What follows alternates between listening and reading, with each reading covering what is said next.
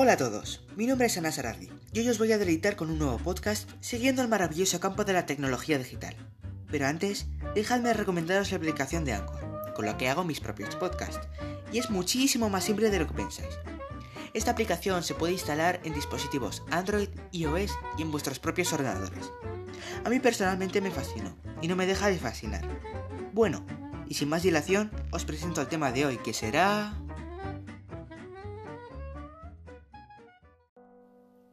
Productividad y tecnología digital. En el día de hoy vamos a estar hablando de un tema bastante interesante, a la par que llamativo, como lo es la productividad y además lo vamos a estar relacionando con la tecnología digital, cosa que si se aplica de una forma bastante adecuada, se podrá con ello llevar un buen estilo de vida productivo. Para ello, comenzaré explicando un poco qué es todo este tema de la productividad. Cuando escuchamos este término, directamente lo solemos relacionar con trabajo, y en eso no fallamos casi ninguno. Pero la cuestión es, ¿de qué forma se podría trabajar? Principalmente, formulo esta pregunta porque se suele relacionar este término con el trabajo duro, cosa que a mucha gente le echa para atrás, pero que no hay nada de qué preocuparse. Este concepto de productividad se puede aplicar de una forma diferente a cualquiera. Es decir, que dependiendo de los gustos e intereses de cada persona, se puede organizar en su día a día productivo de una manera u otra. En estos difíciles tiempos de confinamiento que nos ha tocado vivir, se ha vuelto muy importante el tema del teletrabajo en casa. Y por ello es muy fundamental tener un buen hábito diario y que sea lo suficientemente productivo como para afrontar nuestro día a día y cumplir así con los objetivos diarios de cada uno de nosotros. Como ya dije una vez, cada uno es un mundo completamente diferente y eso puede, desembocar en una amplia variedad de gustos, intereses y necesidades. Con lo anterior ya dicho, ya podremos saber los diferentes setups que podremos formar.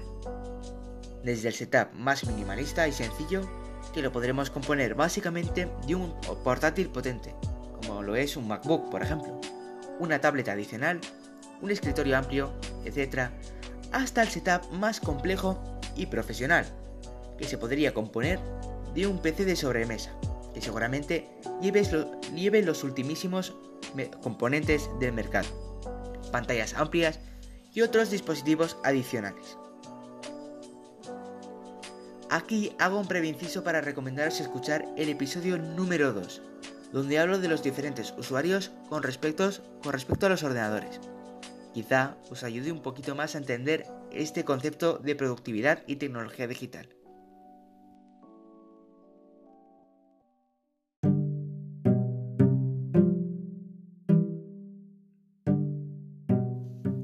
Problema bastante serio que a la mayoría de nosotros nos afecta muchísimo y que no nos dejaría llevar una vida completamente productiva sería la llamada procrastinación. Mm, sí, ya lo sé, un nombre muy largo que probablemente suena científico loco, mm, pero no. La procrastinación es aquella sensación que nos impide trabajar en lo que sea y nos obliga a dejarlo para el final. Además, no nos damos cuenta de ello hasta finalizar nuestro día y nos arrepentimos mucho de ello. Por eso hay que eliminar este obstáculo de nuestro camino hacia la vida personal productiva. Un buen consejo sería la de establecer un horario de trabajo lo bastante estricto para nosotros como para mantenerlo así durante más o menos dos semanas. Y con ello automatizar todo el proceso diario. Lo difícil de esto es empezarlo, pero cuando se finaliza estas dos semanas, aquella sensación de no hacerlo y dejarlo todo para el final se desvanecerá.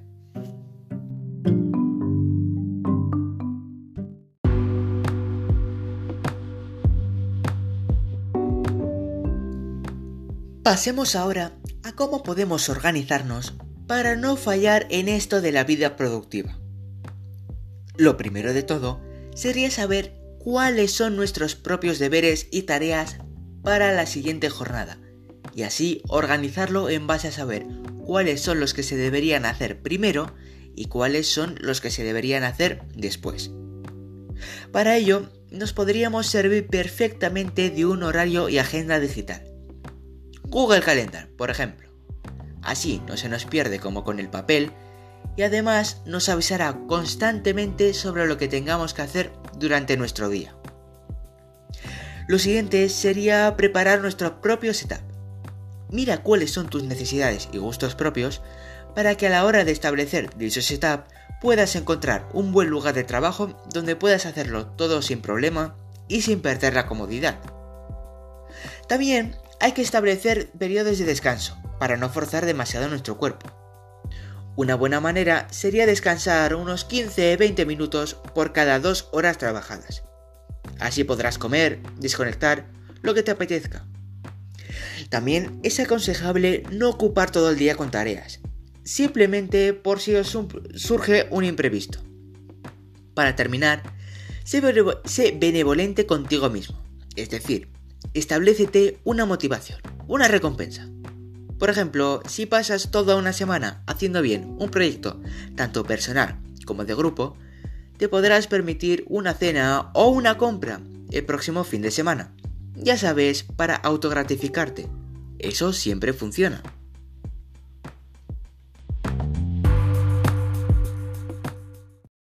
Bueno, esto ha sido todo por hoy.